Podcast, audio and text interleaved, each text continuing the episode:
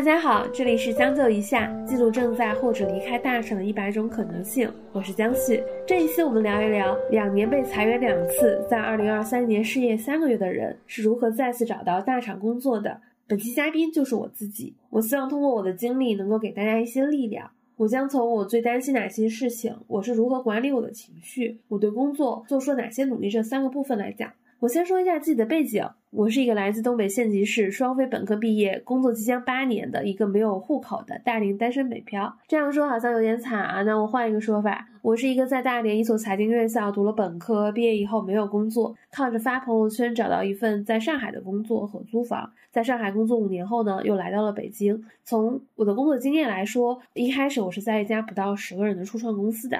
然后再通过换工作到了一家国内头部财经媒体，然后是去做比较边缘的岗位开始，从 BD 到运营，然后再到专栏编辑，然后再到做视频节目，然后后面有了一个非常幸运的机会，再到大厂做运营，我也是因此来到北京，然后后面又做了节目制作人，会做一些大的音频项目。我其实经历了两次裁员，都是互联网裁员，然后今年的一月份我失业了，然后我大概失业了三个月的时候。找到了现在的这份工作，其实也完全换了一个赛道，就我没有在做财经这件事情了，呃，甚至还涨了一点薪。这样换一个角度想，我觉得自己还是挺积极的一个人。其实，在这一期开始录制之前，我曾经无数次想象自己录制这一期的场景。我在想，我应该说什么？我一个人躺在出租屋里的时候会想，我在每一次面试结束的时候会想，我一个人玩环球影城的时候会想。因为我真的很想在我顺利找到下一份工作的时候分享我这一段经历。从今年的一月十三号开始，我就进入了无业生活。如果说这段经历让我最痛苦的，反而不是没有钱和没有工作，让我对自己最担心的事情有三件：第一是我怕我父母知道，为我担心，给我压力，说要不然我就回老家工作了。当然，我并不是觉得这件事情不好。第二是我开始没有了社会化标签。没有办法跟他人介绍是谁，也失去了日常比较稳定的朋友圈。因为我理解，工作其实是给你提供了现金流，同时给你提供了一个稳定的朋友圈嘛。你社交不需要再花另外的成本了。第三件事情是我有一刻怀疑，过去的两年是不是我工作最好的时候了？我不会再有更好的时刻。首先说第一个担心，我的父母一定是察觉到了我的异样。发现我的工作怎么突然变得轻松了？我的朋友圈里面没有再发跟工作相关的事情了。然后我玩的时间很多，我今天去了歌剧，明天去看交响乐，还有看了很多场电影。他们每次问我的时候，其实我都在死不承认。其实这样会让我自己的内心心理压力更大了。如果现在让我给别人建议，我其实会说，其实无论你结婚与否，最好还是要跟自己的家人妥善沟通这件事情。无论是你释放情绪，还是跟你的家人沟通你接下来的计划，其实家人可能是你最好的后盾。然后你自己也不会给自己增加额外的心理压力。我觉得那也是我的自尊心，或者我对我的父母不够了解。如果跟他这样说，其实反而他们可能会给我更多的帮助。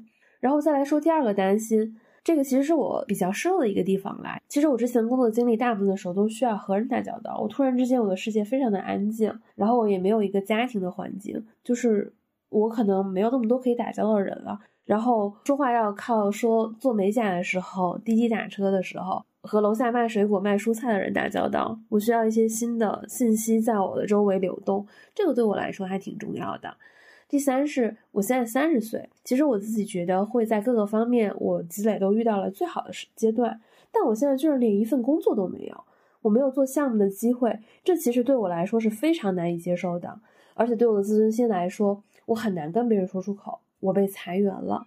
如果在今天之前，我可能真的都很难说出口，甚至也很难承认，我没有办法接受，可能是我的面子没有办法接受。其实真正到我入职了现在这家大厂工作了一个多月，我觉得我真正适应了这份工作以后，我才能非常坦诚的面对自己，面对过去的一些经历，然后说出来。我之前我连续被裁员了两次，然后我失业了三个月。我其实也会想，我会问我自己，是不是我不够优秀，或者是别人会觉得我也不是优秀，我可能还会 care 这件事情。但我现在觉得真的还好，我觉得这还蛮真实的。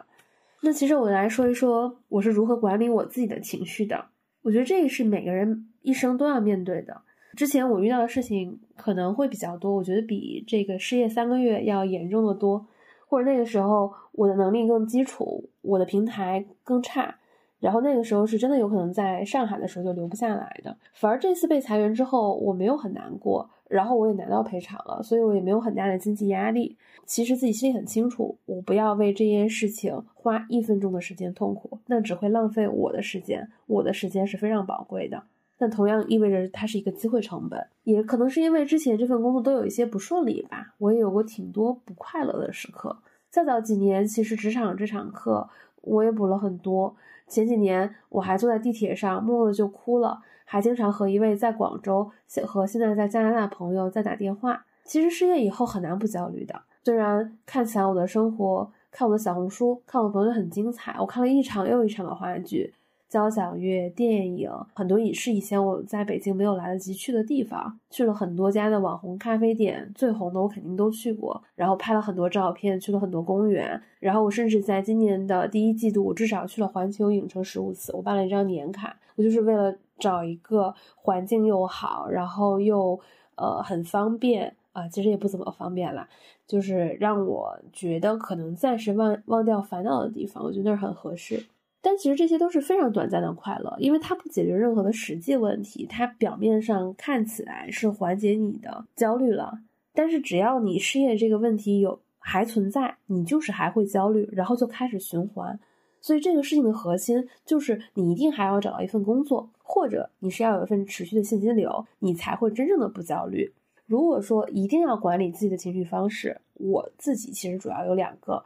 第一个是最重要的是，我不花很长的时间每天待在家里，除非我睡觉的时候。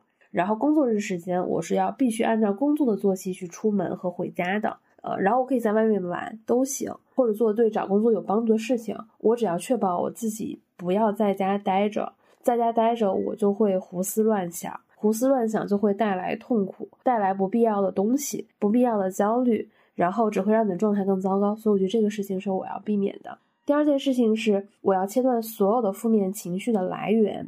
我其实一直以来都很喜欢刷麦麦的直言区，但是我发现这件事情上本质还是在不停的增加负面情绪。因为麦麦的直言区里面是有很多的吐槽和故事，我后来就强制自己不要看，尽量少看。同理，小红书上的裁员帖子。这就很像吸引力法则啦，心想事成。因为所有平台都有算法，只要你看的越多，刷的越多，然后你推的就越来越多，然后你的情绪就会更不好。其实你就浪费了你自己宝贵的情绪嘛。我举两个例子，我觉得这个和算法的逻辑是有点像的。我曾经有一个大厂同事，也就是在那段时间，就是我失业的时间，我突然之间意识到，他每次主动跟我聊天的时候，都是不好的事情。或者他做的事情没有被看见，或者同事不支持，或者老板边缘化他，或者他觉得自己不好等等，其实大概是有六七次的。其实他本身是一个比我工作更多年的人，我突然之间意识到我跟他的关系有点不太对。首先，我不是他的情绪垃圾桶，没有义务承担他的事情的压力。其次，我正在失业，其实我情绪很低落，然后个人能量也很低，其实是没有能力承担其他人的事情的。然后我就跟他说。你不要再把这些内容发给我了，我现在没有工作，我确实听不了这些事情，我听了会更焦虑。你可以问问别的朋友。第二次是他在一个周一跟我说下午有没有空去奥森，我说没有，因为那天下午确实有自己的安排。我说不好意思，我今天没有空，你问问别的人。过了一会儿，他给我发了一句说。怎么这么多人被裁员？为什么没有人陪我去奥森？我那天确实因为我这句话感觉到不太舒服。我说每个人都有自己的生活安排，临时约不到也很正常。我就经常一个人去环球影城，地球没有围绕一个人转。我最近的情绪真的是不好，可能没有办法做一些跟我自己找工作无关的事情。后来有一次，我发现他给我发吐槽，然后撤回了。那个时候我正好看手机，我就看到了嘛。我第一次意识到，勇敢的说出自己不喜欢什么，真的会减少生活中的很多不快乐。或者在更早的时候，我应该制止他这样的行为，这样会让我跟他的关系更健康。还有一件事情就是，我有一个多年的大学好友，他在我失业期间，讲他相亲的感受很不好，很想找一个自己喜欢的对象。他和我抱怨过好几次，找不到合适的对象。首先会跟我抱怨家里给他介绍男生他不喜欢，然后他对这件事情很有压力。我说那就拒绝呀，就既然不喜欢，那就不要浪费彼此的时间。然后他又跟我说介绍的亲戚又会 PUA 他，我说那就可以考虑是不是不需要这位亲戚介绍。你可能之前跟我讲过，他介绍过很多个，你都觉得不满意。然后他又说他又不愿意放弃这个渠道。我说那好呀，那你就不要放弃。然后他就跟我说，他的问题是家里人很努力的在帮他找，但都不是他喜欢的类型，他就会很灰心，然后家里人就会 PUA 他。然后我就说。啊，那可能家人介绍只是渠道之一。我们既然觉得这个问题的核心是没有找到合适的男生，那我们可能是要扩大渠道嘛？可能你家人他不是唯一的渠道，可能是你的朋友，然后或者是其他同事等等往来。他说，其实他周围的人也有帮他努力介绍，他周围磁场有问题，身边都是单身的女生。我说磁场又是什么问题？我们的核心问题不是说要找对象吗？磁场这个问题，除了浪费你的时间，对你找对象没有任何帮助。你的重点不应该是跟我聊说今天大家如何更多的拓展渠道，去找到更多新的男生嘛？还是说你现在要让我跟你一起讨论如何解决磁场的问题？还是说你前面提到说你家里人 PUA 你，所以说你要跟我讨论的是说我们要解决 PUA 这件事情？但我觉得这个事情的核心是说你在要想要找一个自己喜欢的对象，那我们是不是不应该讨论这些支线问题，而我们应该讨论这些核心的问题，就是如何找到一个自己喜欢的对象？然后我们倒推了一下，可能这个问题出现在我们需要更多的渠道找更多新的男生。然后他又说：“对我现在问题其实要解决如何拓展交友渠道的问题。”然后他跟我说：“确实一味的 emo 只会情绪变得很差。”其实这个过程我省略了很多我跟他的聊天，这个东西其实别人听了真的有很大的压力，然后对方也可能很忙。但我觉得这件事情有价值的地方在于，找对象这件事情跟找工作也很像，它的逻辑上是相通的，就是核心是匹配和互相喜欢。这里面我想说的是，其实一个正向情绪对我们来说是非常重要的。有一本很热门的书叫《精力管理》啊，我也看了很多遍，然后有很多博主也讲的非常棒，推荐大家可以去听一听。在这里面呢，我非常赞成作者有一个说法，就是有关正向情绪的。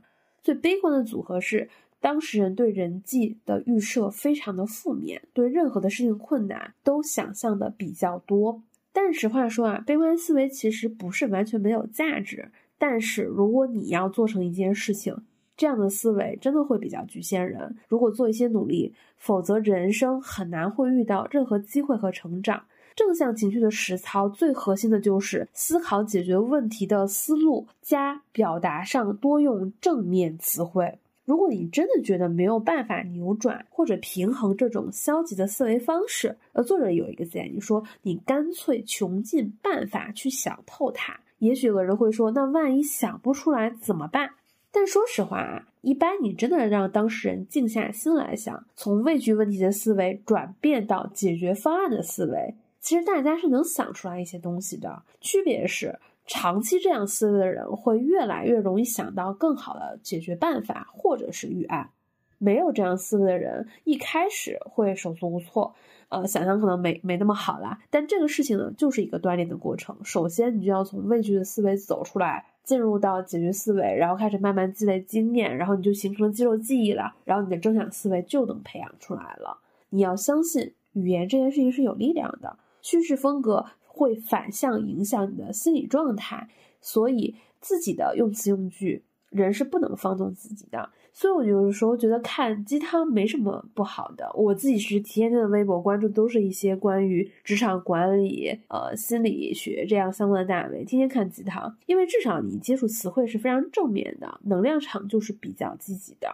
呃，大家不要觉得这个事情很虚伪跟做作。人有的时候真的是需要这些词汇来去支撑一个人的信念感的，所以有的时候，如果你周围有的人负能量很重，其实你接的时候真的会压力很大。他们的用词是不会鼓励到你的，反而会让你的情绪产生一些不太好的感受。你跟这样的人在一起呢，其实有的时候你可以劝他跟你一起在家看看鸡汤，其实还真的不错，因为这样的表达方式会帮你屏蔽掉很多好的事情的可能性。那我接下来跟大家分享一下我是如何找到工作的。其实我现在已经进入到一家大厂，工作也一个多月了，也算比较稳定。然后大家也觉得自己应该是能过试用期的智商。那其实更多的是这是一个从零到一的业务。然后我之前没有做过跟影视方向任何相关的事情，那我怎么把这个业务能做出来？这其实是我要想的。然后我之前一直在做财经的方向上吧，但是那种能力上我觉得有一些相通，但是行业知识我可能至少要花三个月到半年，甚至更久，了解的会更全面一些。一些。那我选择这份工作的代价就是我每周会约不同部门的同事，了解一下他们的工作逻辑。当然，这个怎么约到同事之类的，这肯定是另一个要沟通的。这里边可能就呃需要你自己的一些职场智慧了。然后我的休息时间其实也在看很多的资料。入职了一段时间之后，我在团队成员告诉他们选我的原因。其实这个岗位呢是这个组，然后走了两个人才空出了一个 h i con。老板其实在其实很长时间，大概可能是三四个月时间，面试了快一百多个人。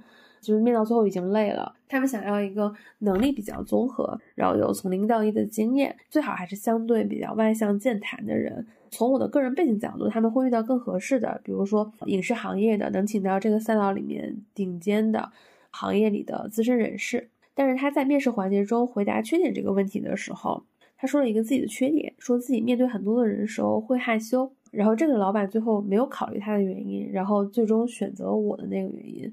所以我会觉得还蛮幸运的，然后这种机会也挺难得的，呃，其实这个真的是一个缘分的问题，就是老板觉得需要这个组需要一个更活泼的人，然后其实，在你一个大厂，然后其他人其实更在意你背后的公司商业模式或者资源更多，所以个人资源有的时候不是最重要因素。然后我当时面试的时候呢，一面的时候其实并没有很认真的准备这个面试。一面的时候在线上，然后面试官迟到了十分钟，然后我就跟 HR 说我们下次面吧，因为我那天有节目要录，我确实是有节目要录的。但是其实我不推荐这样做。然后可能我觉得也是因为我可能真的比较有个性吧，然后就变成了下一面我们到线下去做了一面。然后线下一面的那天呢，是我刚拍完写真，然后顺便去面试的。因为我最开始并没有想去投这个方向的工作，因为我觉得更想去金融公司、去基金，然后其次可能是互联网大厂，然后最后是媒体。然后这个大厂的职位是我 boss 直聘投的，其实我都不敢相信。我一般投大厂至少还会找人内推的，几乎所有都是，因为这个跟我之前经历太不相关了。然后那天呢，是我少有的化妆的时候，然后整个人呢又比较松弛，然后再加上我前几年确实看过很多跟影视相关的书。然后我在面试的过程中面过的体验是非常好的。就老板问了一些我以前面试中没有准备的问题，然后老板的形象气质我也很喜欢。我我其实一个是一个蛮喜欢，就是我的领导是一个生活状态比较幸福的人。然后从二面开始我就准备的比较认真了，最后拿到工作，我觉得自己运气还是挺好的。如果有机会讲讲我是如何找到前面几份工作的，可能大家都会。我觉得会更有意思一些。就每次大家都觉得我不太切实际，但我每次其实都换成功了。我一个归纳，确实是因为我运气很好。我常常跟别人说，我其实起点很低，我第一份工作起点确实很低。大家也不要觉得是因为我会面试，其实主要还是基于自己做过的项目，我自己做的经验准备。比如说，我失业三个月，没有节目可以做，没有事情做，那我就给自己开一个播客，将就一下，再做节目。然后为什么呃说没有什么创业之类的想法？确实，第一是我这个阶段还是不太适合的；第二是我还是很希望去大公司用大预算做大项目，只有头部公司才有这样的机会。那我自己找工作呢，有三个基本原则：第一，我每天至少会花一个小时刷招聘网站、Boss 直聘、猎聘、麦麦的职位推荐。首先要保证你看到了市场上足够多的岗位，就是你第一层漏斗要足够大。第二层就是我会保证自己一周至少会面试两次，我会自己会排面试的时间，会跟 HR 沟通。我需要通过不停面试保证自己的状态。另外，我也需要面试中的反馈去调整自己的就业方向，因为我随时要知道我最开始的判断是不是对的。如果不是对的，我就要纠正一下。第二是我会找至少八五年。带过团队、拿过结果的人交流，就了了解现在的老板需要什么样的人，然后我会请对方给我一些建议。如果合适的话，我还会请对方来帮我推荐一些工作，这样看情况。第三是我会每天同步我的找工作进程，然后我有一个智囊团，这里面有的人呢会给我提一些找工作参考的建议，是一些可能八五左右的一些朋友，在行业时间比较长了。第二是有的人负责检查我每天的日报，是两个同龄的在字节的女生，有一个是相对比较正常下班，比如说七八点，她在九点的时候就会回我，然后会看到我的日报，说说会问一些问题。第二个可能那个下班比较晚，十二点到两点之间都有可能，就会晚一点回。我觉得这个对我还是起到了一个非常大的督促作用。然后过两周会带我复盘一次，就是要么是我们的面试中还出现了哪些问题，让我们没有顺利拿到这份工作，或者说面试的中会有哪些感受，我们是不是要调整我们去投简历和面试的方向，就是我们的方向性有没有错误？我觉得复盘是一件非常重要的事情。然后我还有的朋友就是给我提供情绪价值，就是会每半个月找我出来吃一次饭。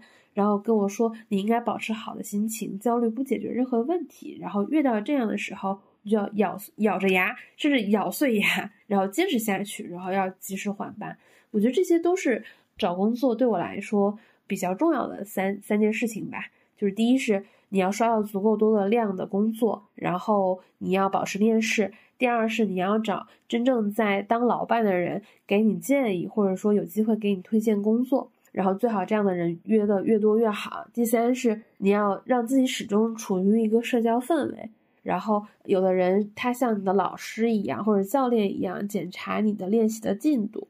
然后我从一月十三号失业的那天起呢，我大概年前面试过两家，一家大厂跟一家传统媒体都没有过。一方面是我准备不足，第二方面也是有匹配度的问题。其实当时的我还没有特别着急。然后直到三月上旬，我可能都没有足够认真的在找工作，因为我刚被裁员的时候呢，我就立即找了一位我比较熟悉且配合比较多的一个金融行业的人。然后我跟对方表达了，说我非常想要加入他们的团队，虽然他们那个阶段是没有岗位，呃，这个事情确实也推进了一段时间，然后到后面就变得有点难了，没有下文。我这件事情其实还是给我带来了一个比较巨大的幻觉。我首先我要说明一下，这个前辈其实是非常好的，他也确实非常努力推进这件事情了，但是因为某些原因，其实最后也没有这个岗位的机会。这个事情的巨大幻觉呢，主要是给我带来了一个。呃，我会觉得自己有一个保底，但这个东西其实现在想想是非常虚幻的。加上那是一家基金公司，我当时真的非常想去，因为对于很多媒体人来说，如果能去基金公司，就好像是公务员上岸一样，就是基金公司的钱要比媒体高，而且他们不会裁员，也没有媒体那么累。但这个事情之后呢，其实我给自己敲响了一个警钟：江旭，其实只有你自己对你自己负责，别人对你是没有义务去负责的。我是因为之前会有一个自己觉得这样的保底一定会去，所以反而变得没那么努力了。但其实，在这个三月中旬之前呢，我大概也是一周面试一到两次的状态。但我有的时候可能有一些面试准备的不够很努力，不过的非常多。呃，可能有人会问说，面这么多，你的情绪会不会比较糟糕？呃，其实坦诚的说，我不会，甚至都有点不太在乎。就是我现在已经三十岁了，其实我工作到一个什么样的程度和阶段，我对自己还是有一定认知的。其实我也会假设，呃，我不工作，我找不到了，我是不是能开一家 M 三的公司，也能赚到一些基础的收入嘛？然后再退一步，我以前业余时间做过咖啡店的店员，会做咖啡，我其实去做体力劳动者也能赚到钱，也能够满足我的基础生活需求。我对找工作这件事情的态度呢，没有要求非常高，就是会。我反正肯定能找到工作，无非是工作好一点跟差一点，这个事情要看我自己能不能接受。嗯，甚至我在评评价这件事情啊，对我来说，我会觉得世界上大部分人对我的评价都不重要。呃，我首先会问评价我的人他是谁，他要么是行业里的人，呃，行业里的谁，要么就是你能代表多少人来这样评价。甚至我觉得这些都不重要，因为可能我就是一个不是很在乎别人评价的一个人，我会觉得。你又没有权利来决定我的人生，但是我自己可以决定我的人生。大部分的时候是这样，取决于要这么想。其实，在这个阶段里面，我大概面试了多少家，我自己都记不清楚，实在是太多了。其实正常应该记一下，但有一些确实是因为我想要面试，所以去面的。可能我觉得，其实，在我的幻想中，我只会想去那几家公司，不在那几家公司里面，其实不太在我的记录里面。呃，上一次基金公司没有机会去之后，我意识到自己没有尽全力，然后我就跟我天天写日报的朋友来说，我现在要非常努力了。我觉得之前我做的远远不够，跟很多人比，我的工作经验其实是比较多元的。我做过甲方公司的新媒体运营，然后在行业媒体做过商务拓展、专栏编辑，再到大厂我做过垂类运营，然后做过制作人。去年更多经验偏商业化跟策划一些。其实我是认识非常多的人的，我其实应该更积极的去约我认识的人为我推荐工作。然后我三月的时候，我就变得每周都在约不同的人，一周至少约两三个人。这里面最让我惊喜和得到正面反馈的是，我其中约过一个商务的朋友，我跟他在一个群里很多年，我们之前从来没有见过。然后我主动联系他，然后跟他说了我的情况。其实当时表达了很想去那家公司，然后我也去面试了。最开始他那几天他不在，然后他同事和他的加一面的我，虽然当时都加了微信，最后他们也都觉得可能不太合适，但是他们其实还是给了我很多正向的鼓励，包括我找到工作以后也给对方表达了感谢。除了他们公司不合适以外，这个商务的朋友至少给我推荐了五份工作，就是面试。然后，呃，其实说实话，我不是严格意义符合金融公司的那种人，但是他给我推荐了至少五个这样的机会，然后还介绍我认识了一位基金公司的总监。所以在这件事情上，我真的很感谢他。而且我鼓励每一位朋友，在你找工作的时候。其实你应该跟更多人产生现实的关联，然后请大家来为你介绍工作。我觉得找工作这件事情呢，大同小异。对大部分人的影响最大的是心态问题。可能因为我对于薪资没有很高的预期，然后我没有结婚，然后也没有家庭压压力，然后我年薪也没有到百万。但我可能我觉得自己是同类型的岗位里面，我的薪资至少是在平均线以上的。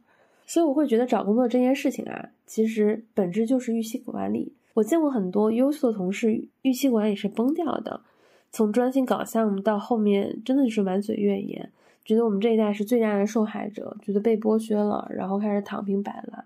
其实这件事情换一个角度，现在经济下行，增长消失，各种大厂、大型公司提供的机会就是会变得越来越少，不会像以前会有那样的蓬勃发展，那么强的增速，因为。都已经增长结束了，小公司呢情况可能会更差。其实假设现在有一个另外的出路，未必会很差。举一个不恰当的例子，现在可能像当年的下岗一样，但是你要相信，每一代人是有每一代人的命运的，也有每一代人的红利。可能当时下海的人，呃，你再回头看，很多人可能就赚到钱了，很多没有出来的人，其实后面也产生了一些变化，他并没有过得更好。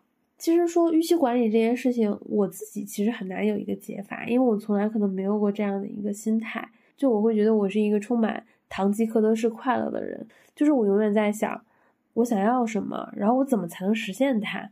可能是没那么聪明的一种人吧，或者有很多时候我可能是不那么想性价比的一个人。我觉得人有的时候稍微傻一些，其实更容易得到满足跟快乐。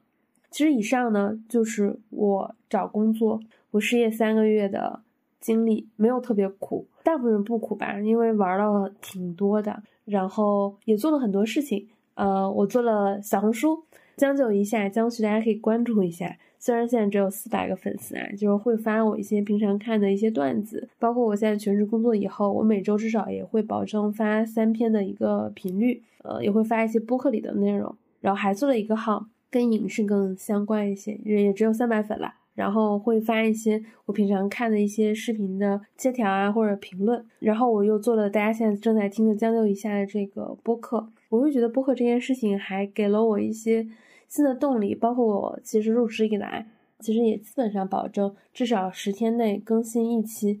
大家其实没有听到的也有很多，或者说前期准备的不够的，我录完之后就没有用。我会希望说我的经历能够给大家一些启发。或者说，其实你会觉得，其实不要那么焦虑啦。如果你在找工作这件事情上足够努力，尝试的次数足够多，你还是非常容易找到一份工作。但核心的问题可能是，这个钱可能不一定是完全及预期的，那可能就有一个自我判断的一个问题。我会觉得我的运气成分还是比较高的。我两年被裁员两次，我自己的情绪跟对自己的感受没有崩掉。这个事情让我会觉得我还挺难得的。然后这三个月我一定无数次怀疑过自己，但我好像有两个灵魂一样，然后一个灵魂告诉另一个灵魂，焦虑是很正常的，不焦虑是不正常的。但我始终相信我会成为一个什么样的人。另外就是，我不仅在情绪上做了调整，我在行为上至少强制让自己保持一个找工作的状态。那最终确实也找到一个工作，比较幸运，就甚至还比之前涨了一点点薪。再到了一个可能比在之前的公司还要再更大体量的一个公司吧，我觉得这可能就是正向反馈。我也希望把正向反馈和一点点我认为的好运气也带给其他正在焦虑的朋友。然后我们下期节目见，拜拜。